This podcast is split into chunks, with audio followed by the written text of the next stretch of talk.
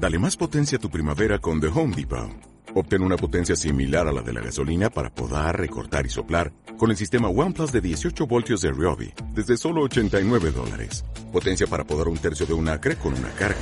Potencia para recortar el césped que dura hasta dos horas. Y fuerza de soplado de 110 millas por hora. Todo con una batería intercambiable. Llévate el sistema inalámbrico OnePlus de 18 voltios de Ryobi. Solo en The Home Depot. Haces más. Logras más no es alguien que apareció en el camino. Oye, ese que te hizo tanto daño es tu hermano. Ese que habló mal de ti es tu hermano. Ese que te traicionó es tu hermano. Ese que te dañó es tu hermano. ¿Y sabes por qué? Porque compartes con Él el mismo ADN espiritual, porque salimos de un Padre común, nuestro Dios, el cual de salir el sol sobre malos y buenos, como lo dice la palabra de Dios. Por eso, por eso, si al llevar tu ofrenda, si al querer glorificar a Dios con tu ofrenda material, recuerdas que la comunión con tu hermano no está bien, déjala ahí y ve y reconcíliate con tu hermano.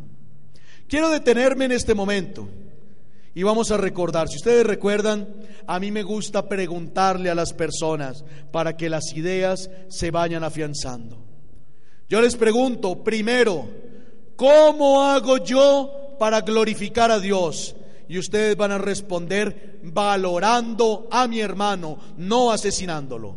Les voy a preguntar, primero, ¿cómo hago yo para glorificar a Dios? Díganme. Valorando a mi hermano, no. Parece que no están convencidos. Acá el que está enfermo de la voz soy yo, no ustedes. Vamos de nuevo. ¿Cómo hago yo para glorificar a Dios, hermanos? Segundo, ¿Cómo hago yo para glorificar a Dios? Díganlo, reconciliándome con mi hermano. Primero, ¿cómo hago yo para glorificar a Dios?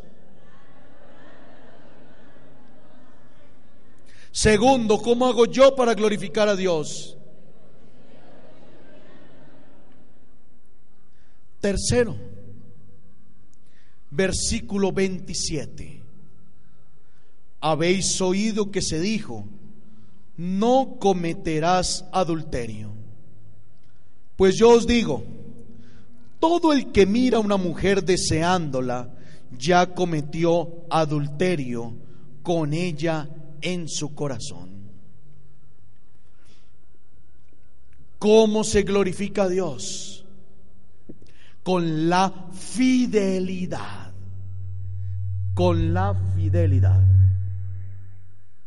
A Dios se le glorifica con la fidelidad. ¿Qué es el adulterio, mis hermanos? El adulterio es cuando yo tengo un compromiso, en el caso mío de ser hombre, con una mujer que es mi esposa y yo rompo el compromiso buscando otras personas. ¿Qué es el adulterio, mis hermanos? Cuando mi esposa rompe su fidelidad, rompe su compromiso y va y busca a otras personas. Pues bien, yo les digo que si vuestra justicia no es superior a la justicia de los escribas y fariseos, no podréis entrar en el reino de los cielos. Y miren cómo es de fuerte esta palabra de hoy, mis hermanos. Uno a veces en el sacramento de la reconciliación encuentra personas que dicen, Padre, yo toda la vida le he sido fiel a mi esposo. Yo preguntaría, ¿qué tan fiel le has sido a tu esposo? Ser fiel no es solamente no haberte acostado con otros hombres. Ser fiel no es solamente no haberte acostado con otras mujeres. La fidelidad para Jesús no se limita solamente al acto sexual, sino que la fidelidad para Jesús es una es un abanico de posibilidades que toma las diferentes dimensiones del ser humano. Y yo te preguntaría, ¿has sido fiel a tu esposo o a tu esposa con tu lenguaje?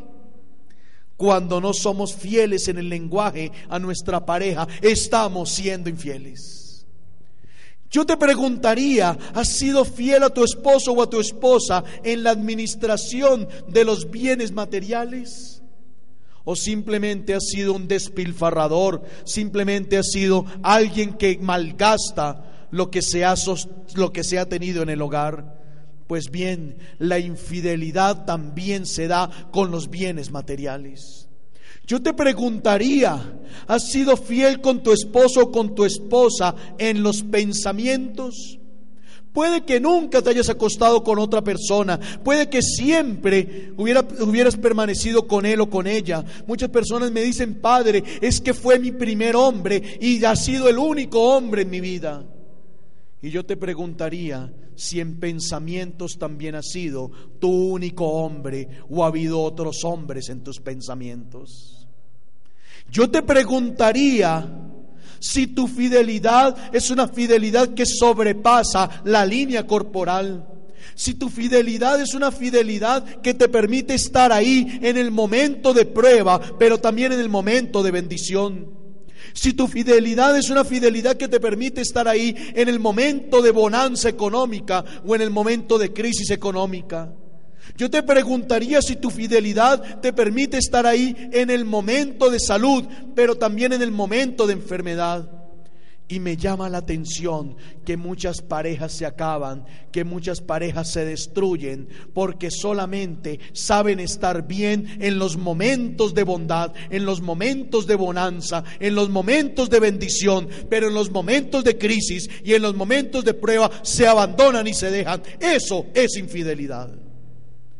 Habéis escuchado que se dijo, no cometerás adulterio definía el adulterio como un acto de infidelidad, pero también defino el adulterio como el reemplazar al otro por otra cosa o por otra persona.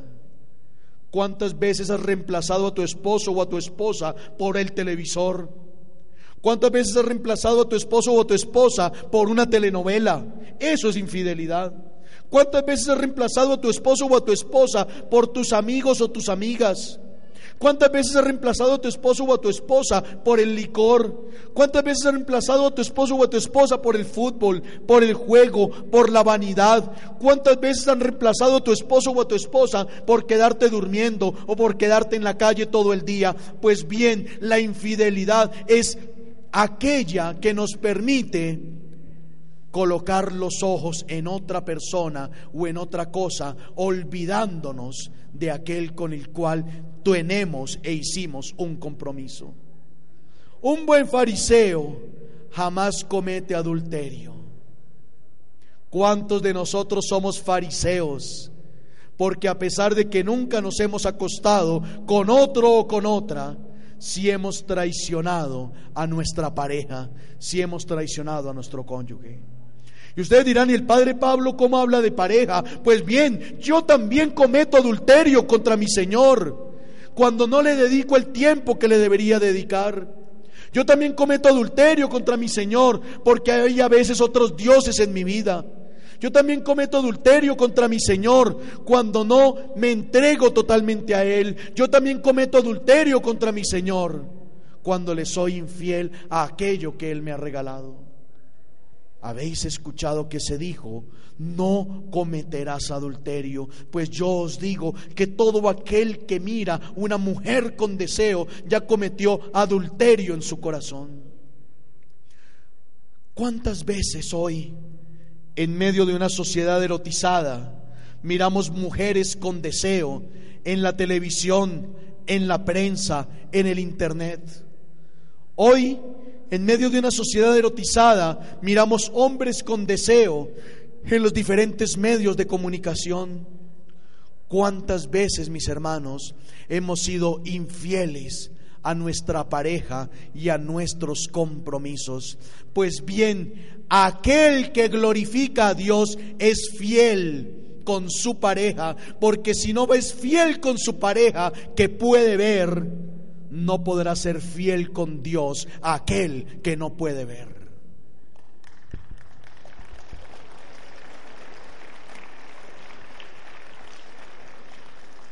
Vamos a recordarlo. Aquel que glorifica a Dios, díganlo. Valora a su hermano y no lo asesina.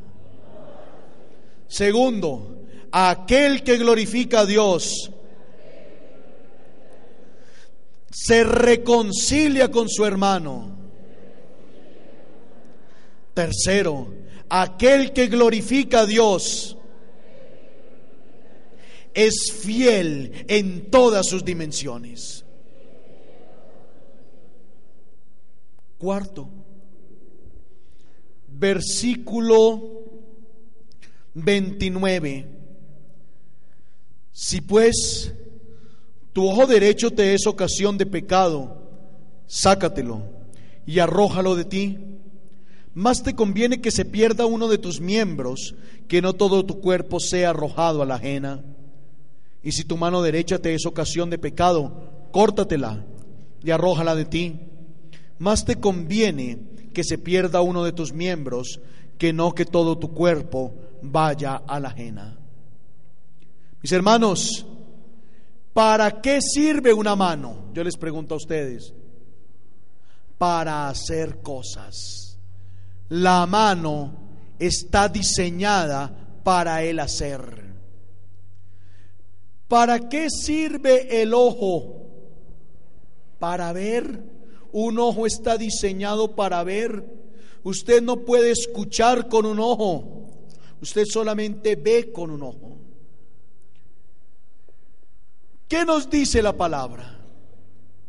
Si tu mano te es ocasión de pecado, córtatela. Si yo leo literalmente el texto, voy a entender qué es esta mano.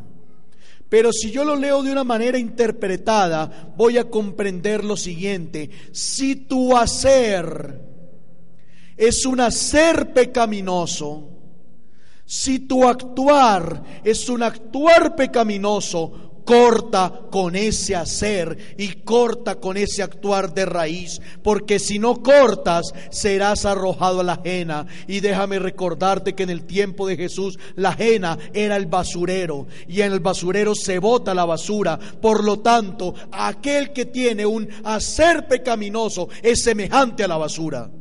Eso es lo que está diciendo la palabra de Dios.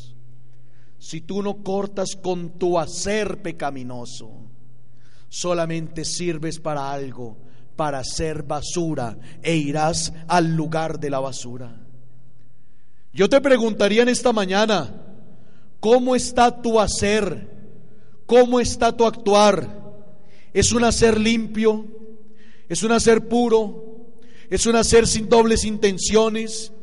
¿Es un hacer que no está cargado de egoísmo? ¿Cómo está tu hacer? ¿Cómo está tu actuar esta mañana? Pues bien, a Dios se le glorifica, mis hermanos, a partir de un hacer limpio, a partir de un hacer puro. Yo te preguntaría, ¿cómo está tu hacer como ama de, de casa? ¿Cómo está tu hacer como esposa? ¿Cómo está tu hacer como cristiana? ¿Cómo está tu hacer como empleado? ¿Cómo está tu hacer como hijo? ¿Cómo está tu hacer como cristiano? Y si tu hacer es un hacer que te lleva al pecado, corta con ese hacer de raíz, porque solamente sirves para algo y es para ser basura. Y Dios no quiere hijos que sean basura. Dios no quiere hijos que sean basura. Ayúdenme ustedes. Primero, ¿cómo se glorifica a Dios? Díganlo. Valorando a mi hermano y no asesinándolo. Segundo, ¿cómo se glorifica a Dios? Díganlo. Reconciliándome con mi hermano.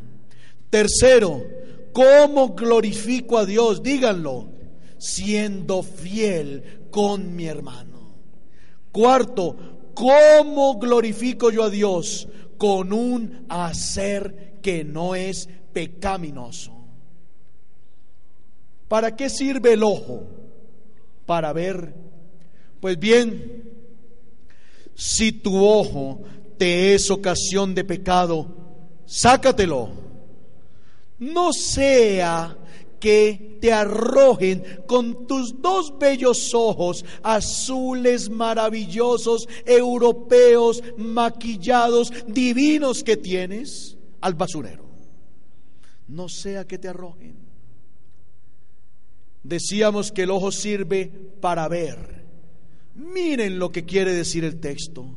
Si tu visión de las cosas si tu interpretación de las cosas es una visión pecaminosa, una interpretación pecaminosa, corta con esa visión de raíz, porque solamente sirves para algo, para ser basura.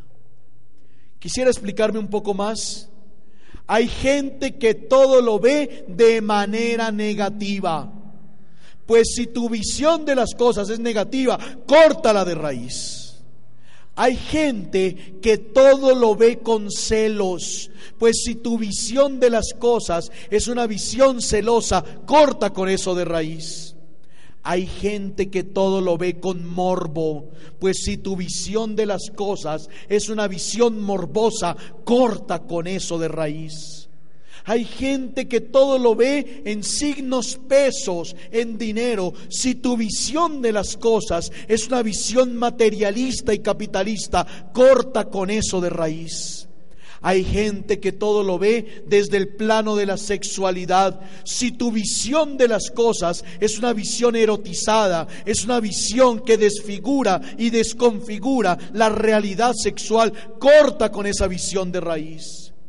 Si tu visión de las cosas es una visión irresponsable, corta con esa visión de raíz. Si tu visión de las cosas es una visión de siempre colocarte como la víctima, como la mártir, como la pobrecita, corta con eso de raíz. Porque o si no solamente sirves para una cosa, para ser basura, para ser arrojado y arrojada a la ajena de fuego. A Dios se le glorifica a partir de una visión limpia, a partir de una visión transparente. Primero, ayúdenme ustedes. ¿Cómo se le glorifica a Dios? Díganlo. Fuerte, el que está mal de la voz soy yo, no ustedes. Fuerte, díganlo. Valorando y no asesinándolo. Segundo, ¿cómo glorifico a Dios? Díganlo reconciliándome con mi hermano. Tercero, ¿cómo glorifico a Dios? Siendo fiel en todas mis dimensiones. Cuarto, ¿cómo glorifico a Dios? Díganlo. A partir de un ser transparente. Quinto, ¿cómo glorifico a Dios? Díganlo. A partir de una visión transparente de las cosas. Sexto, ¿cómo glorifico a Dios? Versículo 31. También se dijo, el que repudia a su mujer, que le dé acta de divorcio. Pues yo os digo, todo el que repudia a su mujer, excepto en caso de fornicación, la hace ser adúltera y el que se case con una repudiada comete adulterio. ¿Qué significa esa expresión que le dé acta de divorcio? En el tiempo de Jesús,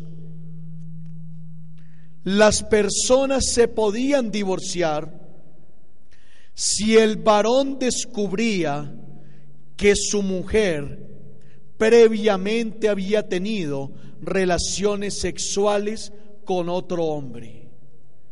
¿Y qué significa el acta de repudio?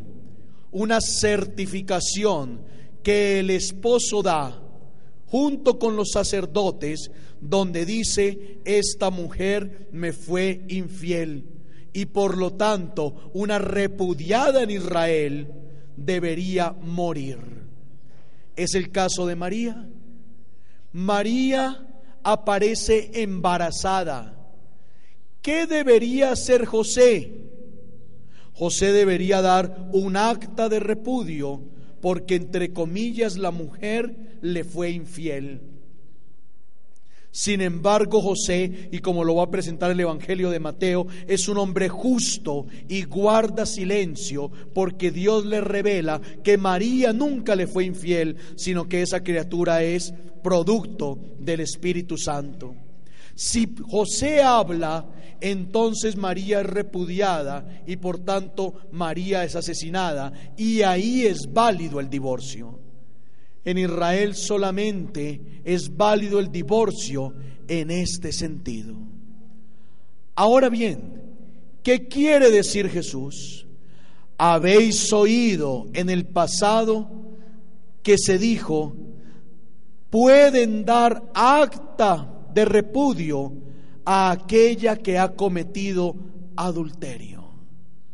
Pues bien, mis hermanos, desde la nueva visión de la fe y desde la nueva justicia, desde la nueva práctica que Jesús quiere colocar en medio de su comunidad, eso del pasado quedó abolido porque desde una nueva práctica de la fe, hombre y mujer se unen para ser un solo cuerpo, una sola vida, un solo proyecto, y por lo tanto no puede existir el divorcio.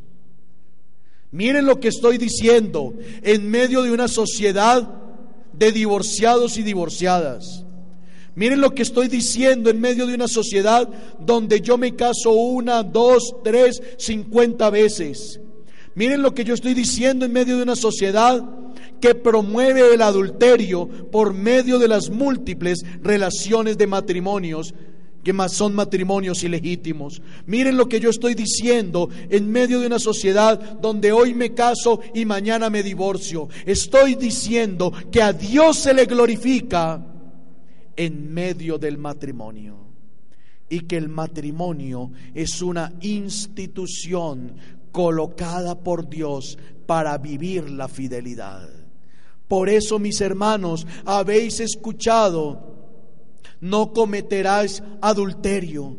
Pues bien, aquel que es fiel en todas sus dimensiones, también será fiel en su dimensión matrimonial y desde su dimensión matrimonial nunca dará motivos para un divorcio, nunca dará motivos para una separación. Qué profética esta palabra cuando hoy día las parejas están cargadas de motivos para divorciarse. Qué profética esta palabra cuando hoy día los matrimonios siguen siendo uniones de conveniencia. Qué profética esta palabra cuando hoy día papá y mamá se separan y tienen cantidad de nuevos hogares y los hijos tienen diferentes papás y diferentes mamás. Qué profética esta palabra cuando hoy día se habla de matrimonios de homosexuales.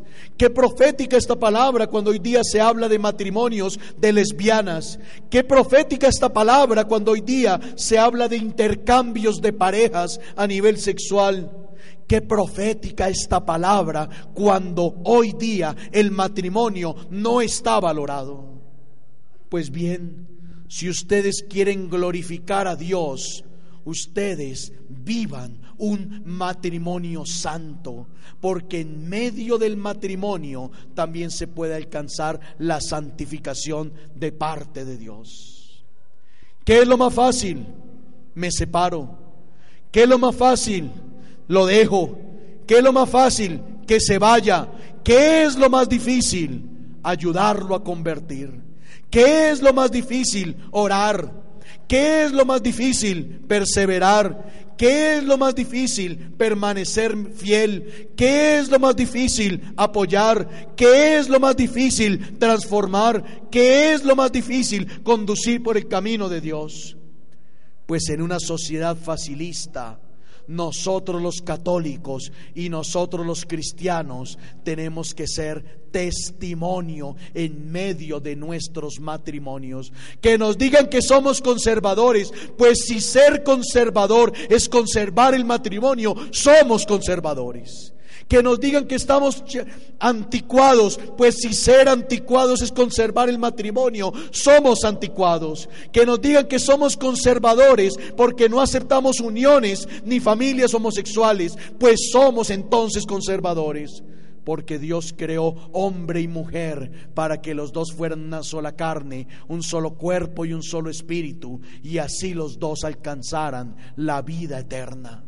Por eso a Dios se le glorifica desde el propio matrimonio. Por eso, señora, si usted que está pensando que está cargando una cruz, empiece a pensar a partir del día de hoy que a Dios se le glorifica en su estado matrimonial. Esposo, usted que me está escuchando y usted que está pensando que está aburrido del matrimonio, usted que ha salido a buscar otras mujeres, aprenda que en el matrimonio se alcanza la santificación que en el matrimonio se alcanza la perfección. A Dios se le glorifica por medio de la unión matrimonial.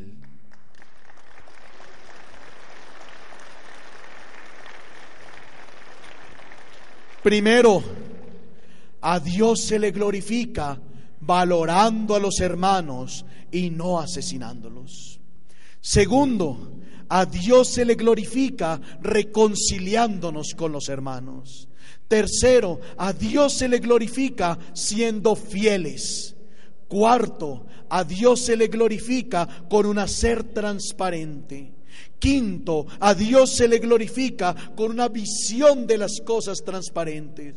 Sexto, a Dios se le glorifica en el matrimonio.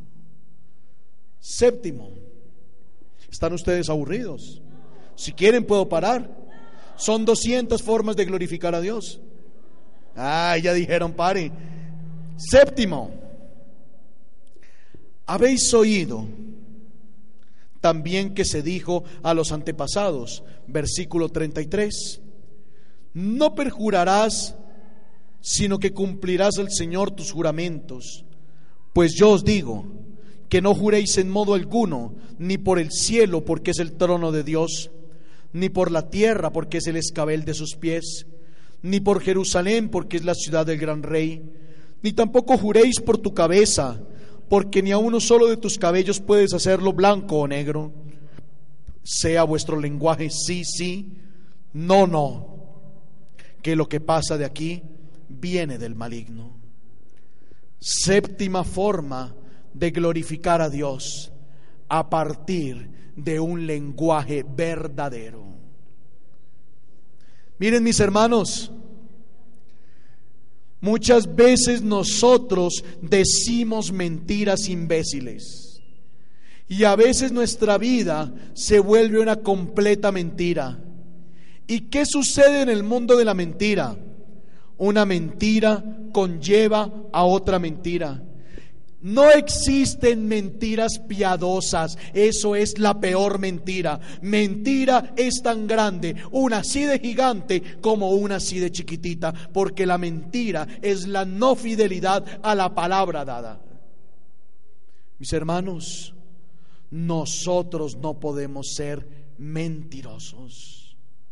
Nosotros no hemos sido comprados por un espíritu de mentira nosotros fuimos comprados por el Espíritu de la verdad, que es el Espíritu Santo. Nosotros no hemos sido comprados por el Espíritu de la mentira. Me llama la atención cantidad de mujeres, cantidad de esposas diciendo mentiras por cualquier cosa. Me llama la atención cantidad de hombres, cantidad de esposos diciendo mentiras por cualquier cosa. La mentira es algo propio del príncipe de la mentira que es Satanás. Y déjame recordarte que nosotros no somos hijos de Satanás, sino que nosotros somos hijos de la verdad del propio Dios que envió a su Hijo Jesucristo. Que tu palabra sea así cuando es sí que tu palabra sea no cuando es no, porque lo demás viene del maligno. ¿Cuántas mentiras hay en tu vida? ¿Cuántas falsedades hay en tu vida? ¿Cuántas historias has inventado? ¿Cuántas cosas mentirosas hay en tu existencia? Y lo peor aún, te estás creyendo tus propias mentiras y esas mentiras empiezan a ser realidades en ti. ¿Cuántas veces has tenido que mentir para aparentar cosas? ¿Cuántas veces has tenido que mentir simplemente para tener la aprobación del otro o de la otra? ¿Cuántas veces has tenido que mentir para alcanzar algún privilegio?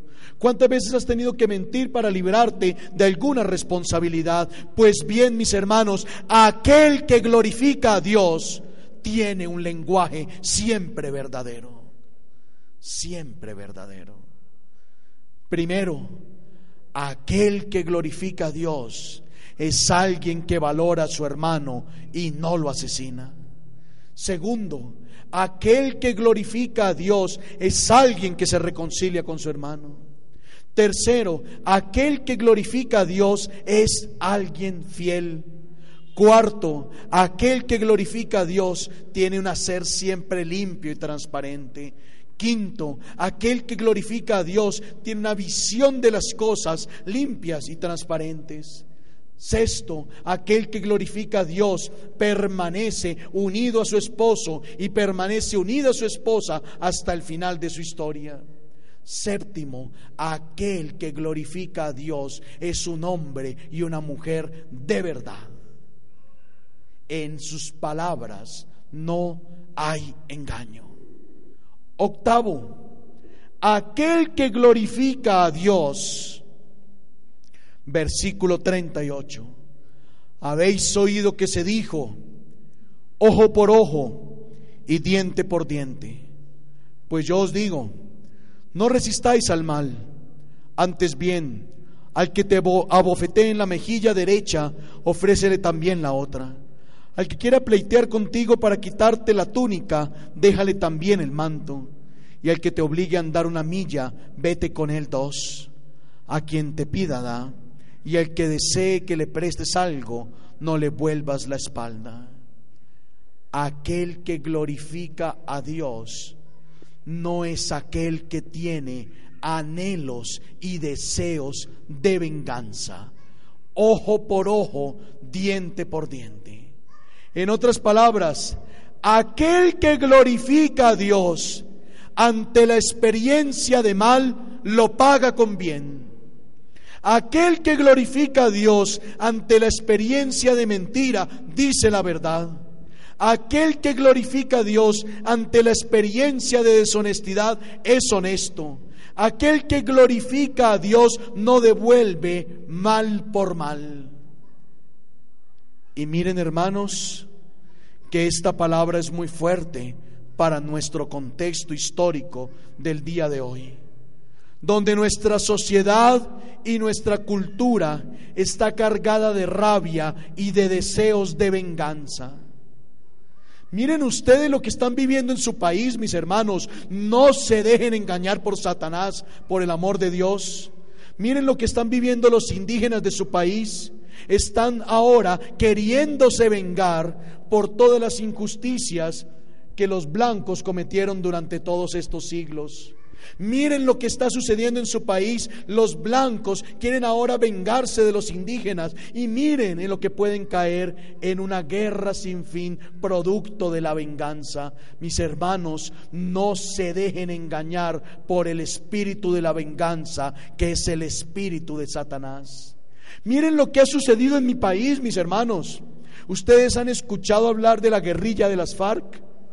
Ustedes saben cómo nació la guerrilla de las FARC. La guerrilla de las FARC nació porque el comandante de las FARC, que el año pasado murió, Manuel Marulanda Vélez, el Estado le asesinó dos marranitos, dos cerdos, se los asesinó el Estado al final de la década de los cuarentas. Y miren, por dos cerdos llevamos 60 años de guerra en mi país. Por dos cerdos llevamos cantidad de asesinatos en mi país. Por dos cerdos muchos campesinos han caído asesinados. Por dos cerdos muchos guerrilleros han sido asesinados. Por dos cerdos muchos militares han sido asesinados. Por dos cerdos muchos militares han sido mutilados. Por dos cerdos se ha dejado de invertir en el país a nivel social y se ha comprado armamento. Por dos cerdos en este momento están haciendo bases militares americanas. Por dos cerdos nos estamos armando hasta los dientes. Por dos cerdos la guerrilla se ha vuelto narcotraficante. Por dos cerdos, mis hermanos. Por el afán de vengar a dos miserables marranos.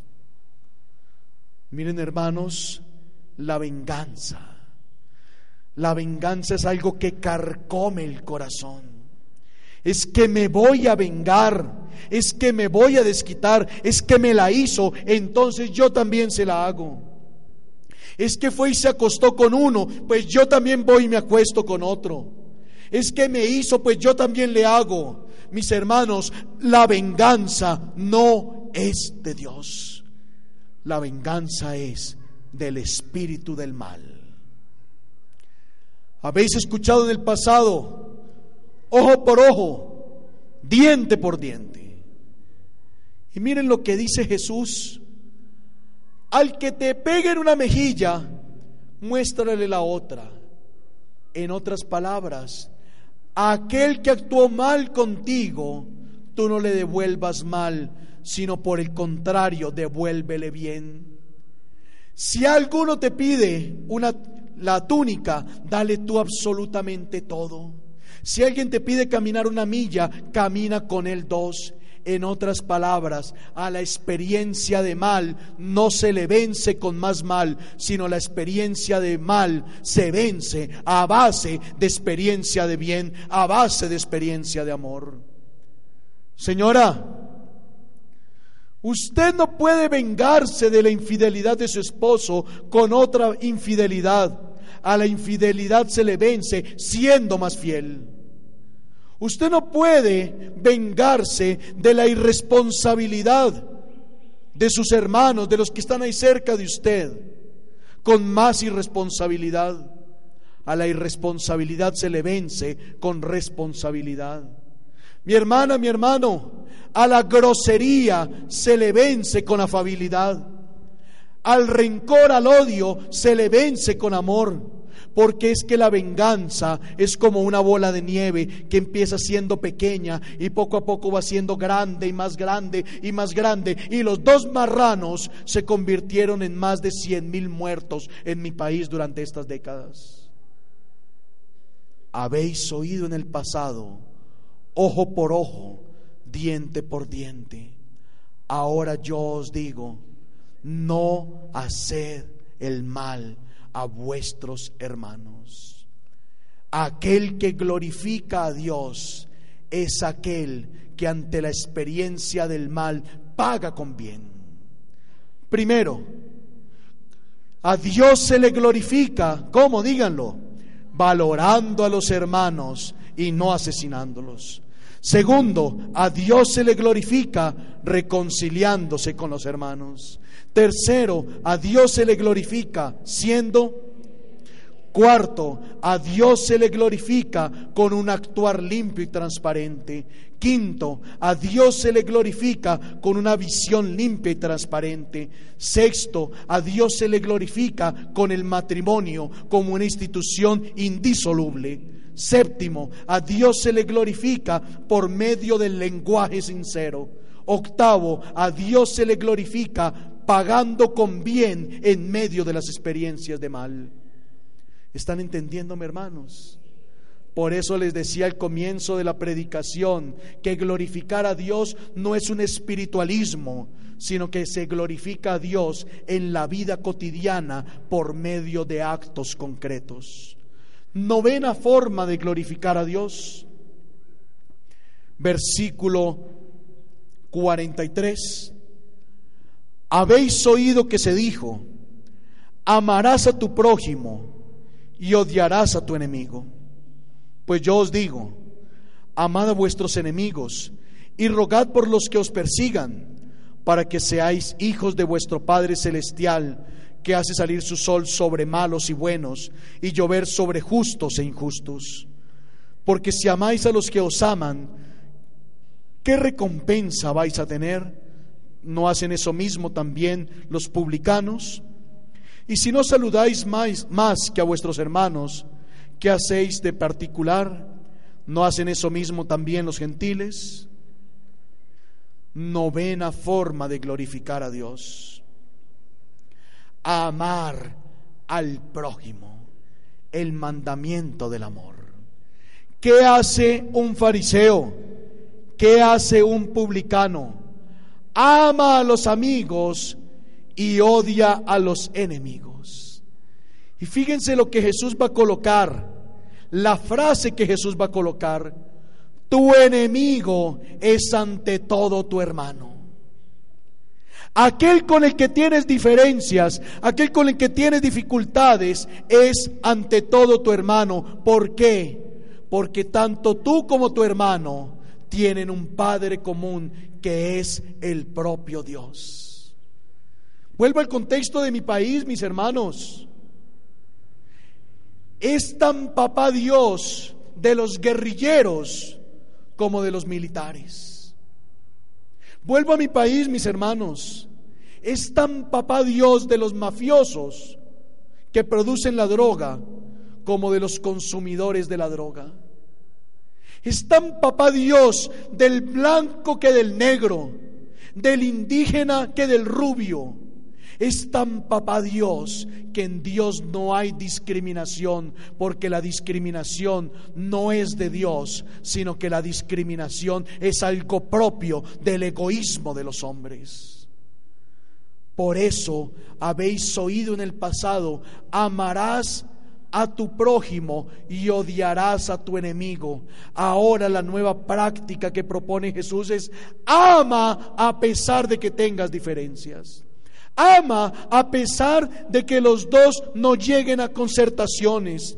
Ama a pesar de que te haya hecho daño. Ama a pesar de que haya hablado mal de ti. Ama a pesar de que haya abusado de ti. Ama a pesar de que haya inventado chismes de ti. Ama a pesar de que te haya robado. Ama a pesar de la infidelidad. Porque ese también es hijo de Dios.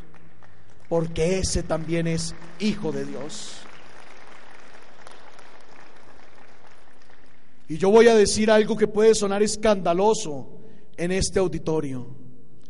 ¿Ustedes escucharon hablar de Pablo Escobar alguna vez? El mafioso más grande de todos los tiempos colombiano. Pues déjenme decirle lo siguiente. Es tan hijo de Dios Pablo Escobar como el propio Papa Juan Pablo II. Es tan hijo de Dios, el jefe del narcotráfico mundial, como la propia Madre Teresa de Calcuta, porque para Dios no hay discriminación, porque todos son sus hijos.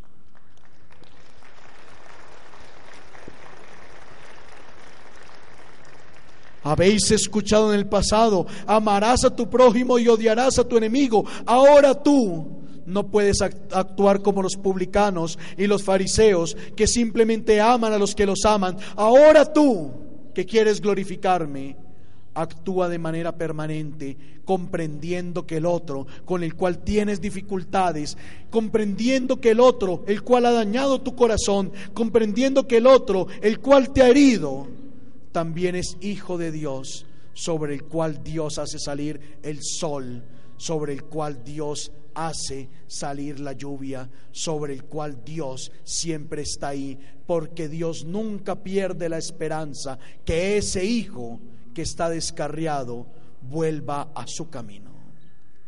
Mis hermanos, novena forma de glorificar a Dios, amando a aquellos que nos han hecho mal. Y el mismo Jesús va a decir, no solamente amando, sino orando por aquellos que nos han hecho mal. ¿Qué tan dispuestos estamos, hermanos, para amar a nuestros enemigos? ¿Qué tan dispuestos estás, estamos hoy para orar por, por aquel que nos ha hecho daño? ¿Qué tan dispuestos estamos para amar a aquel que ha hablado mal de nosotros?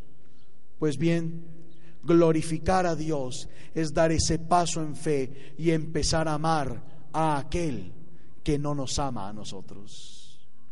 Primera forma de glorificar a Dios, recuérdenmela, a Dios se le glorifica valorando a los hermanos y no asesinándolos. Segundo, a Dios se le glorifica reconciliándonos con los hermanos. Tercero, a Dios se le glorifica siendo fieles. Cuarto, a Dios se le glorifica ¿cómo? A partir de un hacer transparente. Quinto, a Dios se le glorifica ¿cómo? A partir de una visión de las cosas transparente. Sexto, a Dios se le glorifica ¿cómo? A partir del matrimonio como institución indisoluble. Séptimo, a Dios se le glorifica a partir de qué? De un lenguaje verdadero. No, octavo, a Dios se le glorifica ¿cómo? ¿A partir de qué? ¿A partir de qué? De no es pagando con bien en medio de las experiencias de mal. Noveno, a Dios se le glorifica como amando a los enemigos y orando por ellos. Mis hermanos, finalizo como inicié. A Dios no se le glorifica mirando para el cielo. A Dios no se le glorifica levantando las manos al cielo. A Dios se le glorifica mirando a los hermanos y colocando las manos a los hermanos. Si ustedes percibieron las nueve formas de glorificar a Dios, ¿en dónde se realizan? ¿En Dios o en los hermanos? Les pregunto. Por lo tanto, a Dios se le glorifica en medio de los hermanos. Levántate, déjate sanar, cree en mí Ten una fe clara, sincera, sensata, comprometida y glorifícame en los hermanos. Este es el mensaje de Dios para este encuentro del año 2009. Que Dios los bendiga.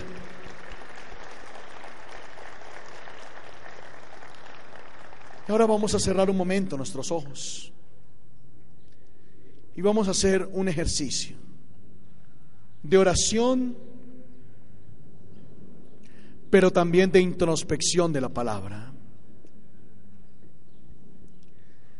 ¿Qué tanto estamos valorando a los hermanos? ¿A quién deberías valorar más hoy? ¿A quién has asesinado?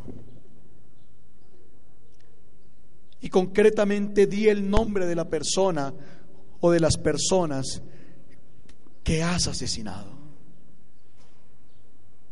Y vamos a pedirle perdón a Dios, porque no hemos valorado al hermano, porque hemos asesinado al hermano.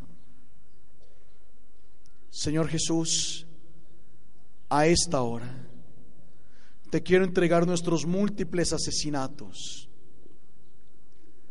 Te quiero, Señor, entregar las múltiples veces y formas en que no hemos valorado a nuestros hermanos. Te quiero, Señor, entregar a ese que yo percibo como pequeño, a ese que yo percibo como inservible, a ese que yo percibo como inferior a mí. Y hoy en tu nombre, Señor, lo reconozco como igual a mí en dignidad y como hijo tuyo. Perdóname por haber asesinado a mi esposo perdóname por haber asesinado a mi esposa. Perdóname por haber asesinado a mis hijos.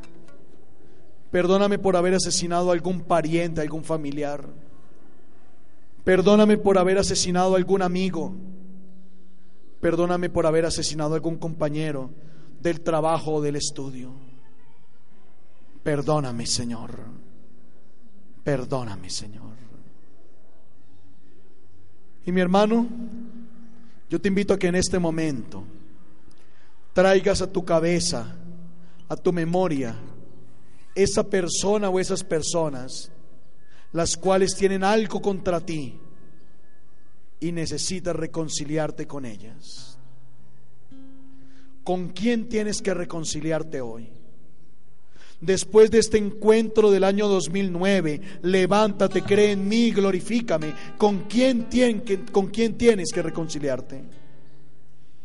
Y di el nombre de esa persona. Y yo te exhorto y te pido en el nombre del Señor que finalizado este encuentro, busques la oportunidad para reconciliarte con esa persona, que dejes tu ofrenda ahí y vayas a buscar a esa persona para que así ganes a un hermano. Y en este momento en oración, dile, Señor, yo perdono a esa persona. Señor, yo perdono esa actitud yo perdono ese momento. Yo perdono ese dolor que me causó. Y si yo también le causé daño, perdóname Jesús. Si yo le causé dolor, perdóname. Si yo lo asesiné, perdóname. Si yo hablé mal, perdóname Jesús. Y tú, Señor, que eres un Dios rico en misericordia. Suscita la reconciliación y el perdón sobre la vida de los hermanos y las hermanas esta tarde. Bendito seas para siempre, Señor.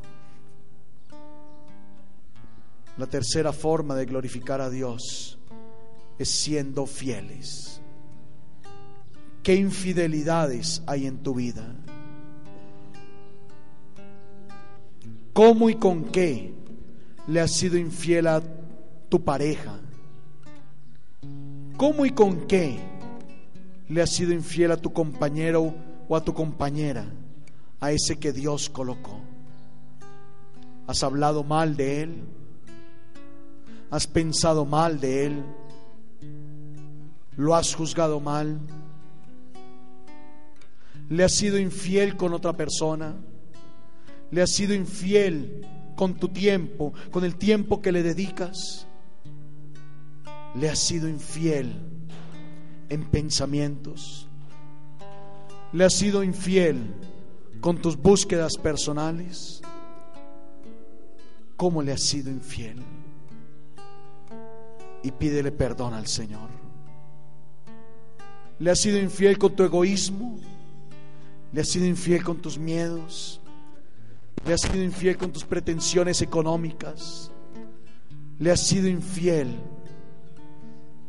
no dedicándole la suficiente atención. ¿Cuál ha sido tu infidelidad? Y pídele perdón a Dios.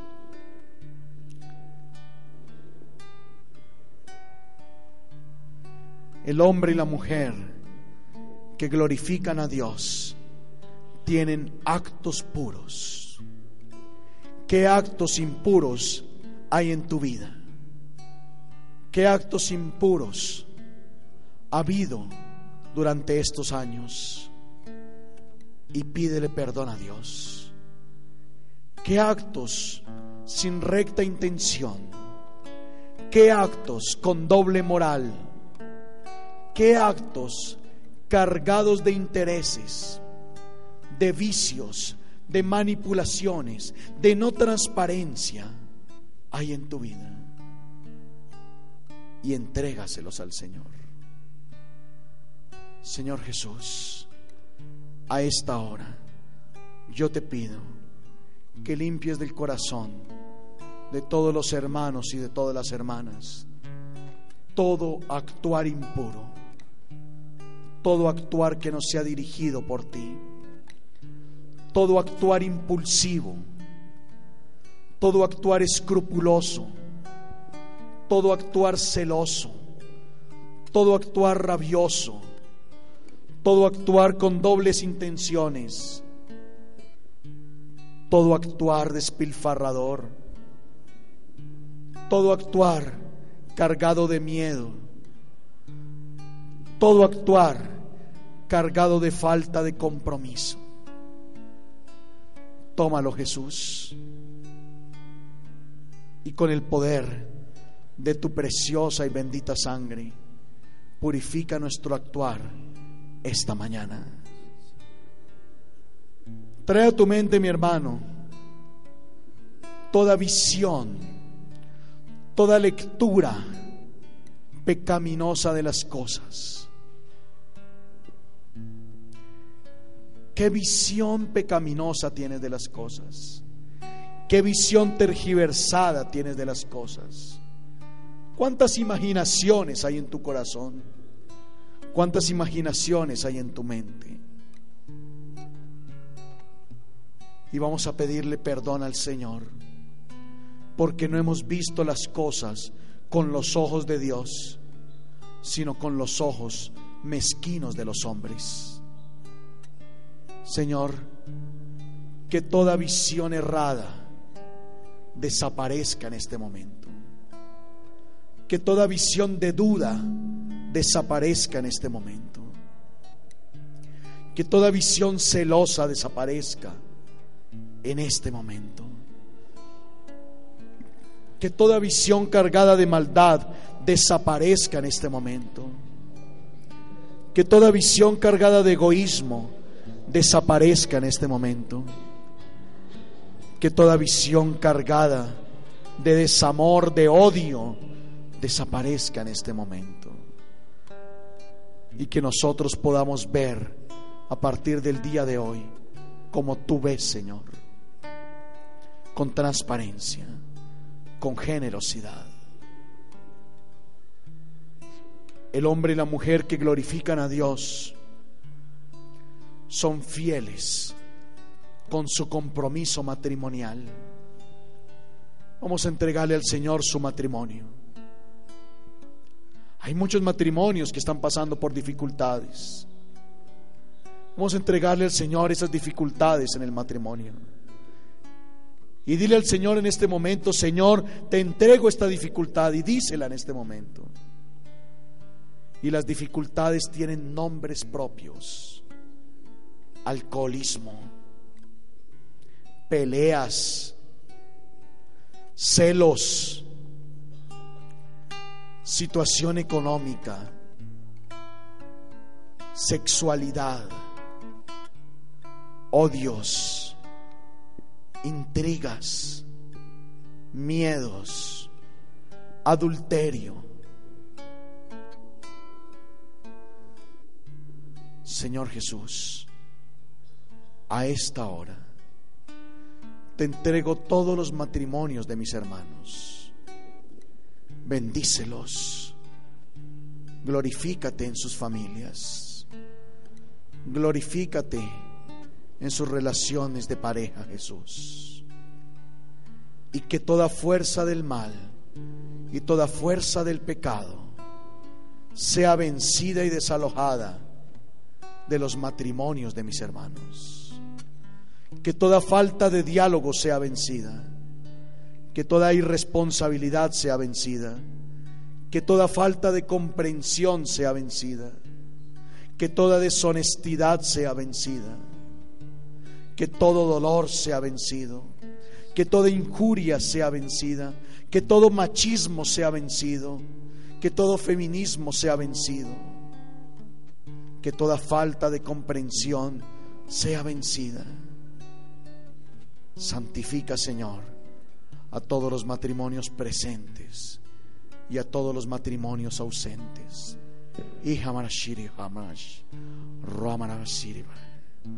Bendito sea, Señor. Glorifícate en todos los matrimonios. Glorifícate en todas las parejas que están pensando en unir sus vidas a esta hora. Reina Brabaraseri. Bendito sea Señor para siempre. Trae a tu mente, mi hermano, todas las mentiras que hay, que hay en tu vida.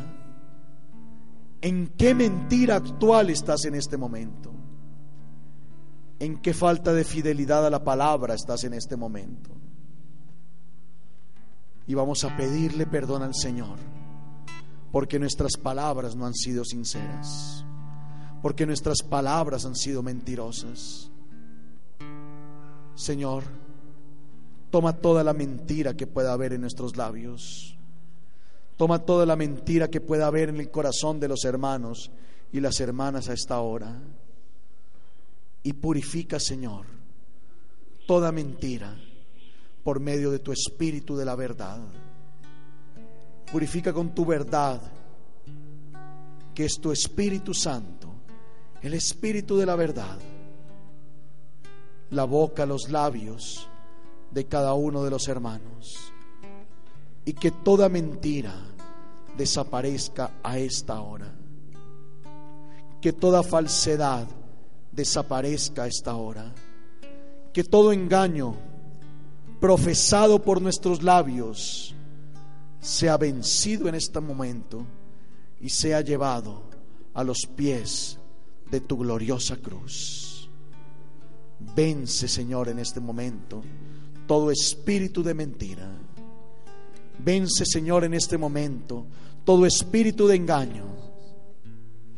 Vence, Señor, en este momento toda palabra que no sea acorde a la realidad. Bendito seas para siempre, Señor. Gloria a tu santo nombre. Bendito seas, Jesús. Mis hermanos, vamos a traer a nuestra mente a aquellos que nos han tratado mal, aquellos que nos han hecho daño. Y en este momento vas a decir, a pesar de todo el daño, yo te amo y te perdono en el nombre del Señor.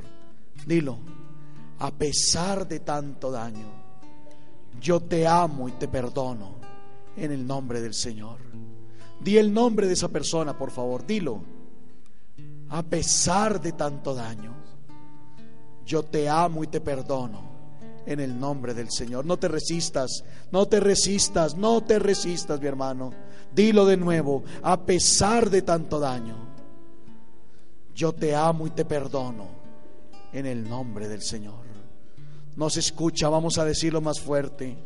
A pesar de tanto daño, yo te amo y te perdono en el nombre del Señor. Dilo de nuevo, a pesar de tanto daño, yo te amo y te perdono en el nombre del Señor. Una vez más, dilo más fuerte. A pesar de tanto daño, yo te amo y te perdono en nombre del Señor. Coloca la mano en tu corazón y dilo otra vez, más fuerte. A pesar de tanto daño, yo te amo y te perdono en el nombre del Señor. Una vez más, dilo, a pesar de tanto daño, yo te amo y te perdono en el nombre del Señor. Mis hermanos, termina nuestro evangelio diciendo en Mateo 5:48, sean ustedes perfectos como su Padre en el cielo es perfecto. Mis hermanos, ¿qué es glorificar a Dios? Glorificar a Dios es luchar por alcanzar todos los días la perfección del propio Dios en nuestra existencia. Y esa perfección se alcanza a partir de una relación con los hermanos. Levántate, déjate sanar, cree en mí y ten una fe madura, aceptando mi voluntad a pesar de tu propia voluntad. Y glorifícame, alcanzando la perfección, amando a tus hermanos. Amén.